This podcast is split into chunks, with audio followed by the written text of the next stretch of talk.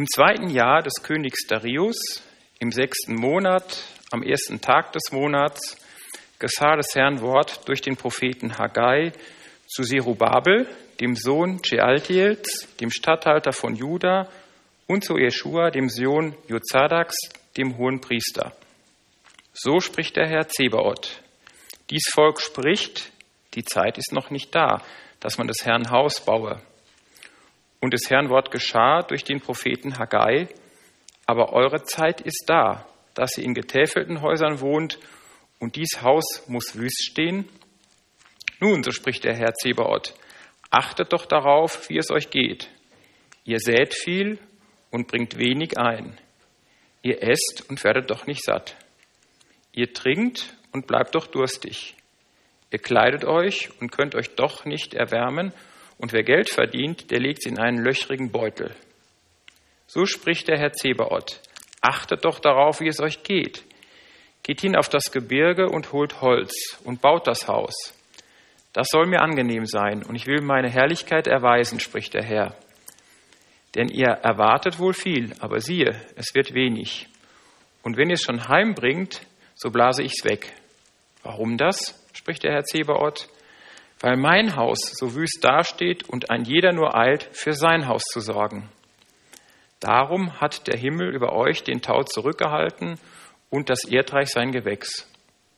Und ich habe die Dürre gerufen über Land und Berge, über Korn, Wein, Öl und über alles, was aus der Erde kommt, auch über Menschen und Vieh und über alle Arbeit der Hände. Da gehorchten Zerubabel, der Sohn Shealtiels, und Jeschua, der Sohn Jozadaks, der hohe Priester, und alle übrigen vom Volk der Stimme des Herrn, ihres Gottes und den Worten des Propheten Haggai, wie ihn der Herr, ihr Gott, gesandt hatte. Und das Volk fürchtete sich vor dem Herrn. Da sprach Haggai, der Bote des Herrn, der beauftragt war mit der Botschaft des Herrn an das Volk, ich bin mit euch, spricht der Herr.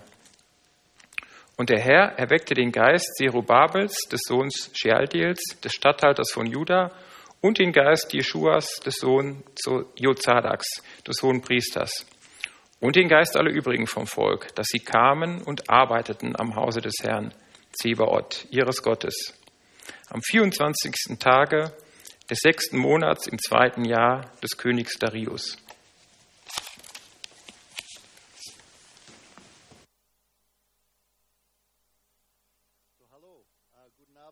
Von meiner Seite. Es ist äh, schön, bei euch heute zu sein. Mein Name ist Mike Clark, wenn äh, ich äh, euch nicht kennengelernt habe. Manche von euch. Sie, Entschuldigung, euch. Ja, das geht? Super, gut.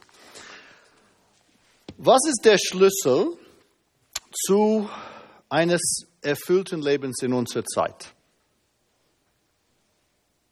Was ist das Geheimnis des guten Lebens? Kennst du es? Denn es sicherlich äh, gibt viele, viele mögliche Antworten. Fast jeden Tag werden wir von neuen Produkten bombardiert, äh, die unser Leben verändern und verbessern können, so wie es behauptet. Und doch diese scheinen nicht so gut zu funktionieren. Äh, wenn man ein Smart, wenn ein Smartphone wirklich die Antwort wäre, wären wir alle smart und zufrieden. Und wir sind doch nicht, oder? Und sogar einige von uns, die Christen sind, sind davon betroffen. Und, und wenn man äh, darüber nachdenkt, finde ich das ein bisschen schockierend. Äh, denn wir, die, die Jesus kennen, glauben, dass er der Sinn des Lebens ist. Dass wir tatsächlich die Antworten schon haben. Dass der Grund, warum er kam, war uns aus unserer sinnlosen Existenz herauszubringen, um Leben in Fülle zu bringen. Und doch, viele von uns, wenn wir ehrlich sind, fühlen sich, als ob wir ein bisschen betrogen oder vielleicht abgezockt sind. Als ob das Leben uns in Stich gelassen hat. Hast du jemals so ein Gefühl gehabt? Denn dass, dass dein Leben nicht funktioniert. Denn die, die Leute, die wir hier in äh, Haggai Kapitel 1 treffen, äh, fühlten sich genauso. Alles war schiefgegangen. Ihre Hoffnungen waren unerfüllt und sie waren in einem Wort bitter. Gucken, bitte, lasst eure Finger in Haggai Kapitel 1. Ja, wir kommen immer zurück an diese Stelle. Ja, Kapitel 1, Vers 6. Ihr seht viel und bringt wenig ein. Ihr esst und werdet doch nicht satt. Ihr trinkt und bleibt doch durstig.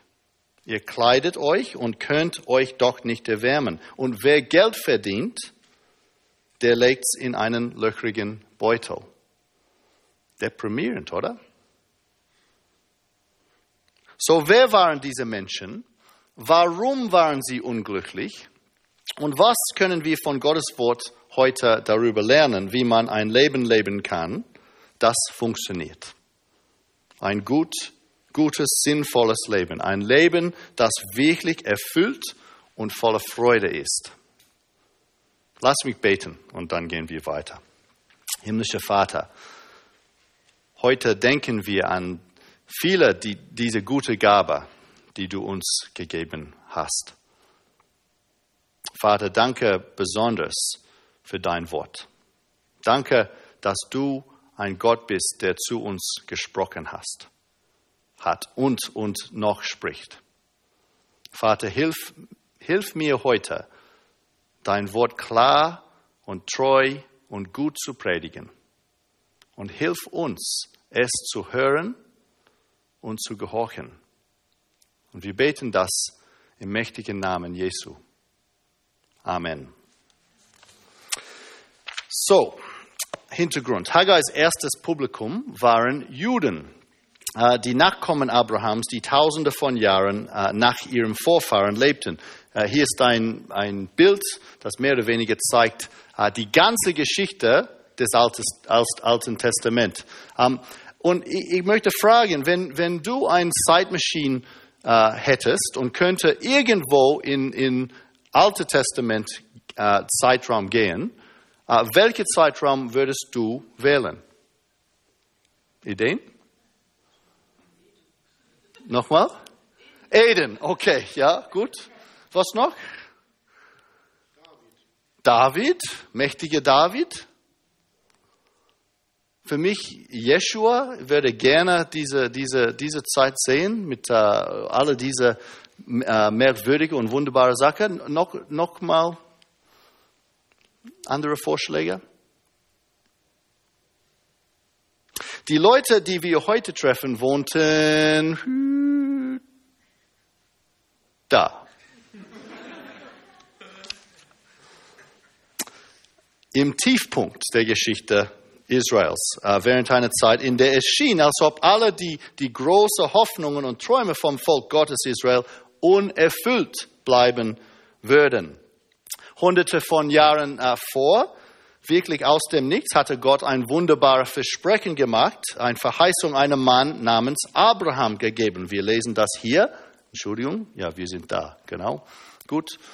Und sagte, Geh aus deinem Vaterland und von deiner Verwandtschaft und aus deines Vaters Haus in ein Land, das ich dir zeigen will. Und ich will dich zum großen Volk machen und will dich segnen und dir einen großen Namen machen. Und du sollst ein Segen sein. Ich will segnen die, die dich segnen und verfluchen die, die dich verfluchen. Und in dir sollen gesegnet werden alle Geschlechter auf Erde. Und äh, seit diesem Punkt hatte Gott dieses Versprechen wirklich erfüllt, wie er gesagt hatte. Er hatte von diesem einen Mann, Abraham, ein ganzes Volk entstehen lassen.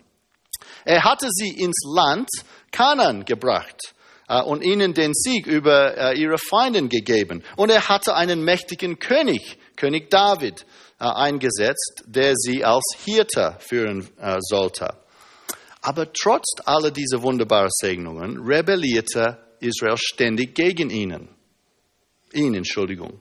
Äh, bis nach vielen Warnungen Gott es nicht mehr ertragen könnte. Und er strafte sie. Der Königreich, wir können noch mal ein bisschen hier sehen, der Königreich äh, wurde äh, in zwei geteilt. Israel im Norden wurde komplett zerstört und Juda ging ins Exil. Der Tempel wurde zerstört, die Stadt wurde verbrannt und das Leute, die Leute, Entschuldigung, wurden nach Babylon geschickt. Und die Geschichte im Buch Haggai fängt ungefähr hier an, mehrere Jahrzehnte danach, mit einer Gruppe von Juden, äh, die Überreste des Volkes, äh, wir lesen in äh, Kapitel 1, Vers 14, ungefähr 50.000 Leute, die von Babylon nach Jerusalem zurückgekehrt waren, um den zerstörten Tempel nochmal aufzubauen. Warum? Warum kamen sie zurück? Die Antwort ist, weil Gott hatte sein Volk nicht aufgegeben. Obwohl alles sehr äh, trostlos aussah, äh, hatte er eine, einige unglaubliche Versprechungen über ihre Zukunft gegeben. Und wir lesen zum Beispiel hier in Hesekiel, nein, das ist nicht hier. Hesekiel 36, äh, 24. Gott sagt diesem Volk, denn ich will euch aus den Heiden herausholen und euch aus allen Ländern sammeln und wieder in euer Land bringen. Und ich will reines Wasser über euch sprengen, dass ihr rein werdet von all eurer Unreinheit und von all euren Götzen will ich euch reinigen. Und ich will euch ein neues Herz und einen neuen Geist in euch geben und will das steinerne Herz aus eurem Fleisch wegnehmen und euch ein fleischendes Herz geben. Ich will meinen Geist in euch geben und will solche Leute aus euch machen, die in meinen Geboten wandeln und meine Rechte halten und danach tun. Und ihr sollt wohnen im Lande, das ich euren Väter gegeben habe, und sollt mein Volk sein. Und ich will eure Gott sein. Ich will euch von all eurer Unreinheit erlösen und will das Korn rufen und will es mehren und will keine Hungersnot über euch kommen lassen. Ich will die Früchte auf den Bäumen und den Ertrag auf dem Felde mehren, dass euch die Heiden nicht mehr verspotten, weil ihr hungern müsst. Das heißt, die, die Propheten machten ganz deutlich, ähm, dass es noch eine Zukunft gab und das alles mit dem Tempel zu tun hatte. Äh, der Tempel stand im Zentrum aller dieser Versprechungen. Der Tempel war der Schlüssel zu dem ganzen Segen Gottes. Äh, und wir sehen das zum Beispiel in, in Hesekiel später, äh, sprach von einer Vision über einen erneuerten restaurierten Tempel, aus dem eines Tages ein wunderbarer Fluss des Segens äh, ein, einmal ähm, segen würde, äh, äh, Entschuldigung, ähm, fließen würde. Und da würde das Land erfrischen und sogar das tote Meer ähm, wieder beleben. Und so ist es nicht schwierig zu verstehen, dass als die Überrest des Volkes zurück nach Jerusalem kamen, kamen sie mit ein paar ziemlich massive Erwartungen. Sie dachten mehr oder weniger, Rückkehr ins Land plus Tempelaufbau ist gleich Segen. Und das Problem war, dass alles nicht funktioniert hat, wie sie gehofft haben nach einem guten Anfang in der Arbeit, sie hatten das Fundament gelegt, wurden sie mit lokalem Widerstand konfrontiert. Und das Tempelprojekt äh, wurde ins Abseits gedrängt. Nur, nur kurzfristig, aber es ging nie im Gang. Es, es ging nie weiter. Und anstatt Segen von Gott hatten sie langjährige, düstere, freudlose Arbeit ertragen unter schlechten Wetterbedingungen. Äh, Kapitel 2, 17 lesen wir von äh, Dürre und Getreidebrand und Hagel. Nichts funktionierte, nichts war einfach. Sie konnten keine Freude finden, nur noch Schwierigkeiten.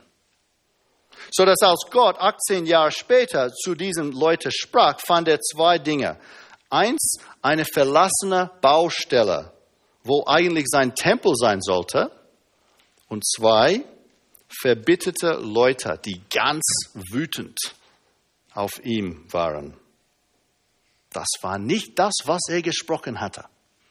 Ja, diese dumme Rückkehr war seine dumme Idee. Sie waren gehorsam gewesen.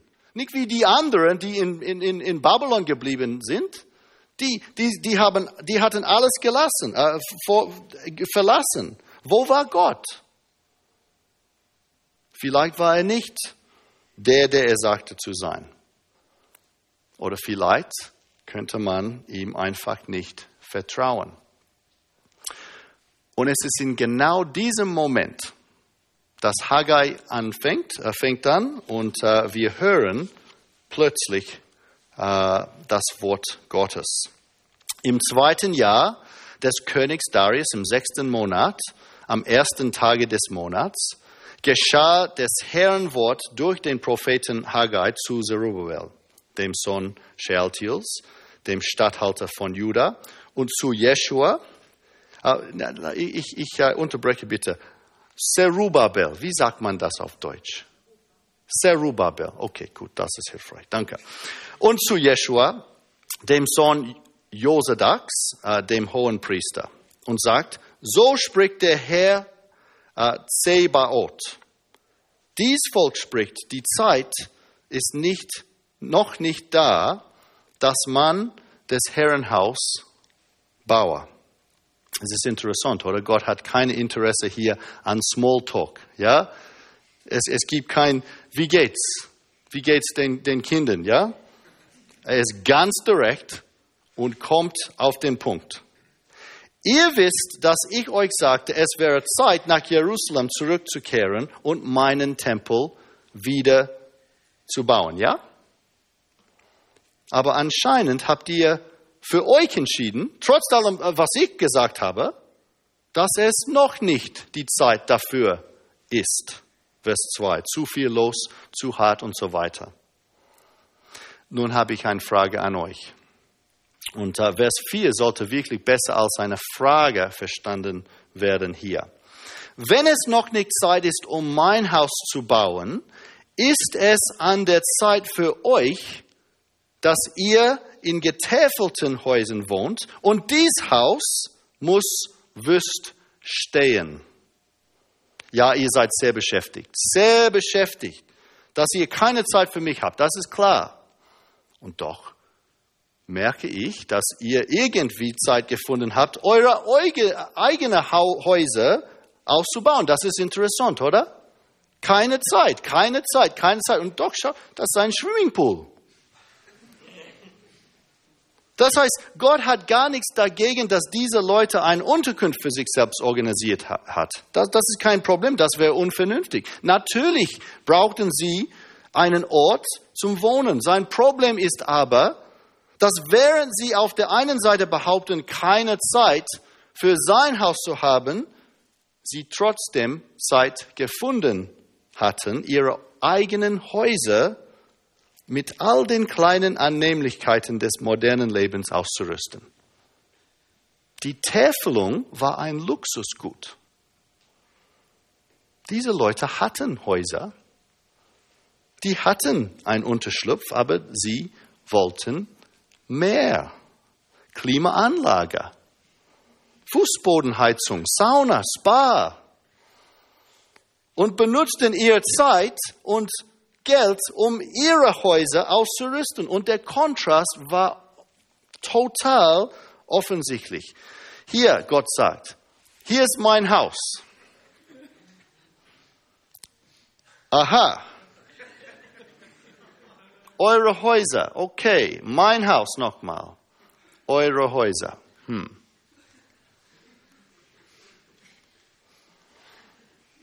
Nun Gott sagt, wie geht es euch damit? Hört auf und denkt mal nach. Achtet doch darauf, Vers 5. Achtet doch darauf, wie es euch geht. Nochmal Vers 7. Achtet doch darauf, wie es euch geht. Eure Häuser sicherlich sehen sehr schön aus, aber genießt ihr das gute Leben? Nein. In der Tat ganz im Gegenteil. Vers 6. Ihr seid viel und bringt wenig ein. Ihr esst und werdet doch nicht satt. Ihr trinkt und bleibt doch durstig. Ihr kleidet euch und könnt euch doch nicht erwärmen. Und wer Geld verdient, der legt es in einen löchrigen Beutel. Nichts funktionierter, nichts erfüllter. Als ob du einen Bandwurm in dir hast. Oder dein eigener persönlicher Spaßverderber, der, der alles ruiniert und kaputt macht. Mohohoho. Achtet doch darauf, wie es euch geht. Denkt nach, warum? Warum sind Dinge so schlecht gewesen? Wisst ihr es wirklich nicht?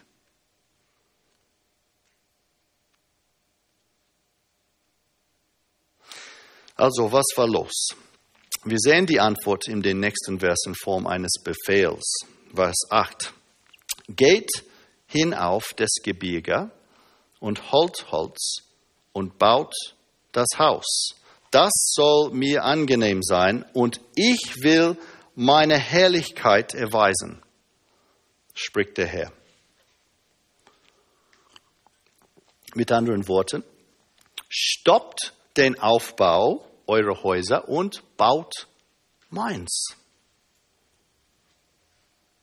Die ganze Zeit, seitdem sie zurück in das Land gekommen waren, in der diese Leute fühlten sich, als hätte Gott sie verlassen, war er doch da gewesen. Und er war ganz unzufrieden mit was er gesehen hat. Israels Rückkehr und der Wiederaufbau des Tempels waren von Gott geplant als ein triumphales Zeichen seiner Herrlichkeit, um die ganze Welt zu zeigen, dass er der Herr ist, der trotz der Sünder ähm, nie sein Volk aufgibt, der immer seinen äh, Verheißungen treu bleibt, der die komplette Kontrolle über alle Dinge hat. Aber Israels Weigerung, ihm zu gehorchen, machte ihm keine Freude und gab ihm keine Ehre. Und diese Baustelle war ein Schande. Und Gott lässt sich nicht spotten. Warum hatte ihr Leben nicht funktioniert? Denn Israel war unter dem Gericht Gottes. Gott war gegen ihnen. Vers 9. Denn ihr erwartet wohl viel, aber siehe, es wird wenig. Und wenn ihr es schon heimbringt, so blase ich es weg. Warum das? spricht der Herr äh, Zebaoth. Weil mein Haus so wüst da steht und ein jeder nur eilt, für sein Haus zu, äh, zu sorgen. Darum hat der Himmel über euch den Tau zurückgehalten und das Erdreich sein Gewächs. Ich habe die Dürre gerufen über Land und Berge, über Korn, Wein, Öl und über alles, was aus der Erde kommt. Auch über Mensch und Vieh und über alle Arbeit der Hände. Gott war wütend auf diese Leute, entsetzt über ihre Aktionen. Und so hatte er 18 lange Jahre aktiv in ihr Leben eingegriffen, um sie zu behindern, zu ruinieren und ihre Pläne zu vereiteln aber nicht, Freunde, weil er sie hasste. Es ist ganz wichtig, dass wir das verstehen. Nicht, weil er sie hasste. Gott ist kein Sadist, er ist kein rachsüchtiges Monster, der begeistert ist, Menschen weh zu tun. Nein, ganz im Gegenteil. Er liebte diese Menschen. Und weil er sie liebte, stellte sich er sich gegen ihre Vorhaben, so dass sie auf ihn achten würde und wieder zu ihm zurückkehren würden. In den Tagen des Mose, bevor Israel erst ins Land kam, hatte Gott zwei Zukunftsmöglichkeiten skizziert. Auf der einen Seite, wenn sie Gott gehorchten, würden sie gesegnet werden. Fruchtbarkeit, große Tierherden, Segen auf alles, was sie mit den Händen aufbauten. Aber wenn sie ihm nicht gehorchten, würden sie verflucht. Und all diese Zeit, seit Israel zurück ins Land gekommen war, hatte Gott versucht, eine Nachricht an dieses Volk zu kommunizieren. Ihr geht den falschen Weg. Stoppt. Geht zurück. Ein bisschen wie ein Elektrozaun, ja? So ein Kuh kommt. Du, die, du, die, du, die, du, oder mu, mu, mu. Hier ist Zaun, ja? Du, du, du, du. Die Nachricht ist klar, ja? Die Kuh dreht um, und geht weg nochmal. All diese Zeit hatte Israel äh, sich geweigert zu hören. Anstatt anzuhalten und darüber nachzudenken, was los war, blieb Israel blind und stur bei der Arbeit. Sogar ein Kuh versteht die Nachricht, oder? Ja? Aber Israel hatte nicht gehört, nicht zugehört und machte grimmig weiter. Das ist die Geschichte Israels. Ja, das ist bis dann. So lasst mich euch fragen, Freunde, wenn du verärgert oder unglücklich oder wütend auf Gott bist, wenn du denkst, dass er vielleicht nicht getan hat, was er tun sollte, hast du dir überlegt, dass das Problem möglicherweise nicht bei ihm liegt? Hast du darüber nachgedacht, dass, dass er vielleicht diese Schwierigkeiten in deinem äh, Leben benutzt, um deine Aufmerksamkeit zu kriegen, so dass du nicht weiter mit diesem falschen Weg gehst, sondern zurück zu ihm kommst. Und plötzlich in Versen 12 äh, bis 15 sehen wir mit dem Kommen des Wortes Gottes die Mobilisierung der Leute, die vorher bitter und ungehorsam waren. Äh, Vers 12. Da gehorchten Zerubbabel, äh, der Sohn Shealtiels, und Jeshua, der Sohn Josedaks, äh, der hohe Priester, und alle übrigen vom Volk der Stimme des Herrn, ihres Gottes, und den Worten des Propheten Haggai. Und der Herr erweckte den Geist Zerubbabels, des Sohnes Shealtiels, des Statthalters von Juda, und den Geist Jeschuas, des, äh, des Sohnes Josedaks, des hohen, hohen Priesters, und den Geist aller übrigen vom Volk, dass sie kamen und arbeiteten am Haus des Herrn Sabaoth, äh, Zebaoth, ihres Gottes, am 24. Tage des sechsten Monats im zweiten Jahr des Königs Darius. Okay, Freunde, was hat alles äh, mit uns zu tun? Die hier in München am 4. Oktober, richtig, 2015 sind. Wir haben mit äh, der Frage angefangen, was ist der Schlüssel äh, eines erfüllten Lebens in unserer Zeit? Und wir haben eine Antwort hier gehört. Die Antwort, die ja aus Haggai 1 kommt. Denn Haggai 1 macht ganz äh, deutlich, dass der Schlüssel zu einem guten Leben ist, eins, die Zeit zu verstehen, in der wir leben, und zwei, in Übereinstimmung mit dieser Zeit zu leben. Nochmal, die Zeit zu leben, in der wir, wir leben und in Übereinstimmung mit dieser Zeit zu leben. So, Freunde, lasst mich euch fragen. Verstehst du? Hast du die Zeit, in der wir leben, verstanden? Hast du ihre Bedeutung begriffen? Was meine ich? Für unsere Welt ist die Frage absurd. Was meinst du? Sinn oder Bedeutung der Zeit. Sie ist einfach nur da. Es gibt keinen Gott, es gibt keinen Plan, es gibt keinen Zweck, es gibt keine Bedeutung. Man sollte einfach etwas finden, ähm, was ihm gefällt, Karriere, Erfolg, Trinken, irgendwas, ja, was ihm gefällt und das tun. Aber seht ihr, Freunde, dass dieser Materialismus, eine, eine Leben für die Täfelung, letztendlich ein Ausdruck der Atheismus ist. Und wir sollten nicht wie Atheisten äh, leben, Freunde. Denn wir wissen, dass die Zeit, in der wir jetzt leben, eine wunderbare Bedeutung hat. Denn in Christus haben wir die Erfüllung von allem, worauf Haggai gewartet hat, gesehen. Wir haben die, die Morgendämmerung eines neuen Tages des äh, Segens gesehen. Komm mit mir, wenn, äh, wenn ihr Bibel habt, bitte. Johannes 2, 19. Johannes 2, 19.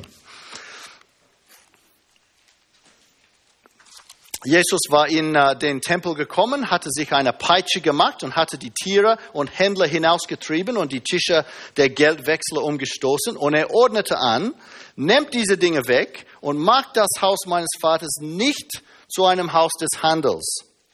Die Juden waren äh, verwundert. Was für ein Zeichen gibst du uns, dass du solche Dinge tust? Was fällt dir ein?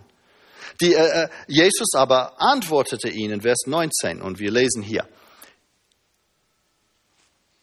Brecht diesen Tempel ab und in drei Tagen will ich ihn aufrichten.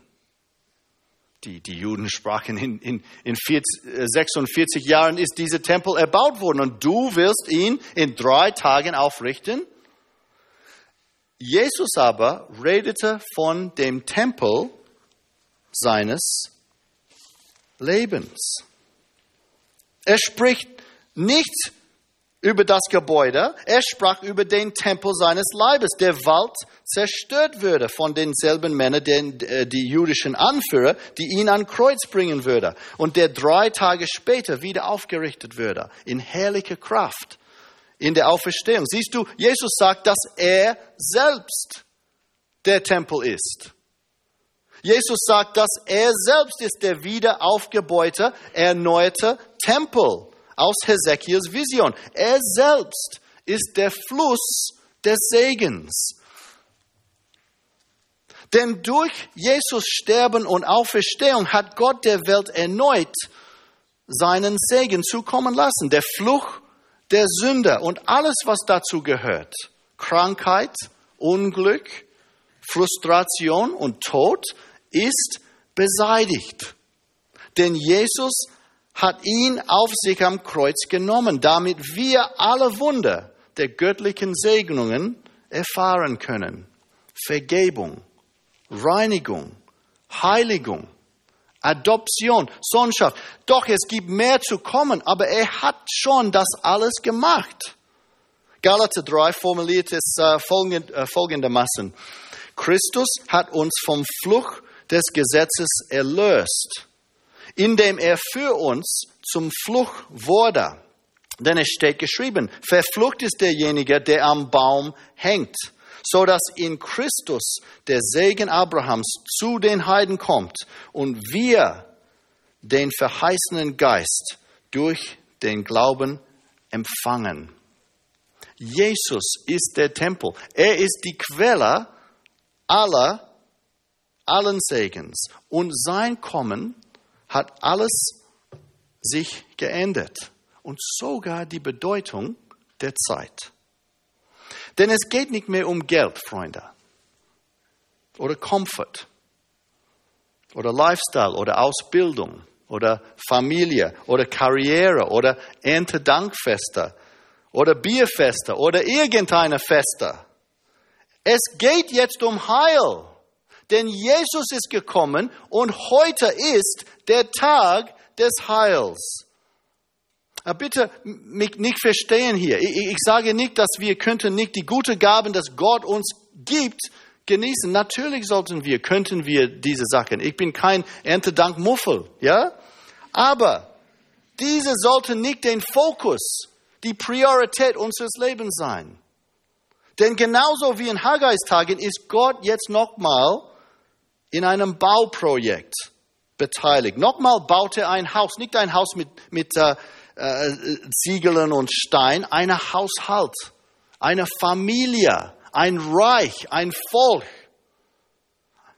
das von Sünden reingewaschen worden ist. Und wir lesen nochmal in, in Epheser 3, so seid ihr, liebe Freunde, nun nicht mehr Gäste und Fremdlinge, sondern Mitbürger der Heiligen und Gottes Hausgenossen. Er baut auf den Grund der Apostel und Propheten, da Jesus Christus der Eckstein ist, auf welchem der ganze Bau ineinander gefügt wächst zu einem heiligen Tempel in dem Herrn. Ist das dir klar? Hast du diese Bedeutung verstanden? Heute ist der Tag des Heils. Ja? Zweite Frage dann. Lebst du dementsprechend? Die Menschen zur Zeit von Haggai fühlten sich frustriert, weil sie versuchten, die Zeit, die Gott ihnen gegeben hatte, für falschen Sachen einzusetzen. Und es funktionierte nicht. Natürlich nicht. Und doch versuchen so viele Christen heutzutage genau dasselbe zu tun. Sie, sie wissen, dass Gott sagt, Jesus sagt, trachtet zuerst nach dem Königreich Gottes. Geht nun hin und macht alle Nationen zu Jüngern.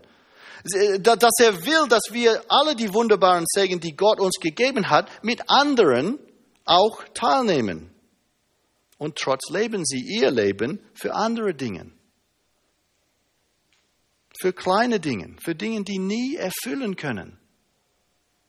Kein Wunder, dass so viel so frustriert und äh, ja, traurig sind. So lass mich dich fragen, Freund. Auch heute ist der Tag des Heils. Bist du gerettet worden? Hast du dieses Heil bekommen? Kennst du Jesus persönlich? Hast du eine Beziehung mit ihm? Wenn nein, heute wäre eine sehr gute Zeit, was zu machen. Bitte kommen und mit mir später sprechen, das wäre toll. Aber auch wenn deine Antwort ja ist, bist du jetzt bei der Arbeit. Ist auch heute der, äh, der Tag des Heils hast du dieses, Entschuldigung, ist dieses Werk des Evangeliums im Mittelpunkt deines Lebens. Denn das bedeutet es gemäß der Bestimmung, äh, diese Zeit zu leben. Aber du sagst, ach Mann, bitte, ich habe keine Zeit. Es gibt so viel zu tun. Ich bin total beschäftigt. Ich hätte gerne mehr in der Gemeinde machen können. Das wäre toll. Ich, ich, hätte gerne, es wäre so gut aus in der Strand mit Uli diese Woche äh, zu gehen. Das wäre toll. Oder, oder mit den, den Jugend zu helfen. Aber, aber ich kann einfach nicht die Zeit finden. Vielleicht später, vielleicht nach meinem Studium. Oder wann mein Job oder meine Arbeit weniger anspruchsvoll, äh, ist. Oder meine Ehe besser funktioniert. Oder vielleicht wann die Kinder aufgewachsen sind. Aber noch nicht. Die Zeit ist, ist noch nicht gekommen. Vielleicht später.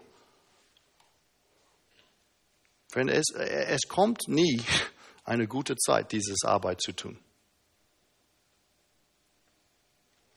Womit beschäftigst du?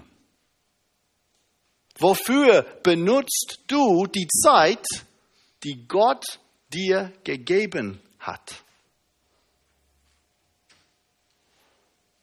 Es ist so gut gewesen, diese Woche ähm, hier zu kommen in dieses Gebäude und, und, zu sehen, Leute wie zum Beispiel Hans und Jonathan, Markus, Marina, ein paar andere Leute, die, die vorne äh, vor, vor der Tür stehen und in Gespräch mit Leuten über Jesus äh, zu haben. Es ist wunderbar, das zu, zu sehen. Die, die haben ihre Zeit diese Woche gut benutzt, oder? Es gibt so viele Möglichkeiten hier in dieser Stadt, genau jetzt, für Leute, die bereit zu dienen sind und vielleicht auch ausgerüstet zu werden, um das zu tun. Denk an die Möglichkeit mit den Flüchtlingen. Mann, was könnten wir hier machen? Kennst du das? Die ganze Welt interessiert sich jetzt, die ganze christliche Welt, ähm, an wie wir Christen hier in München reagieren werden auf diese Flüchtlingskrise.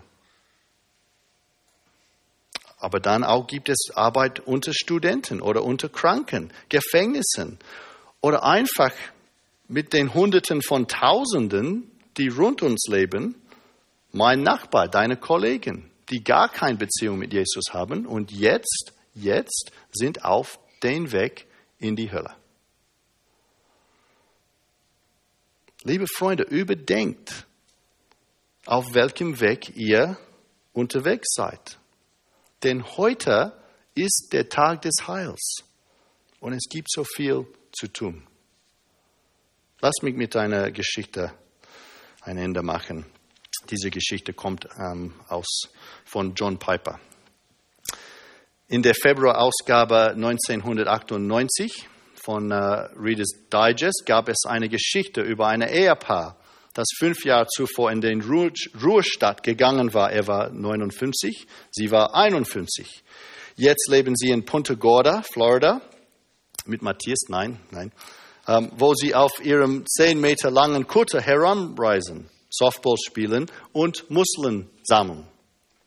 Anfangs sagt Piper, äh, als ich das gelesen habe, dachte ich, es muss ein Witz sein. Eine Parodie auf den amerikanischen Traum, aber es war nicht. Tragischerweise war dies der Traum. Am Ende ihres einzigen wertvollen Lebens, bevor sie ihrem Schöpfer gegenüberstehen und ihm Recht, äh, Rechenschaft abgeben müssen, wollten sie diese einige Beschäftigen haben. Softball spielen und Muskeln sammeln.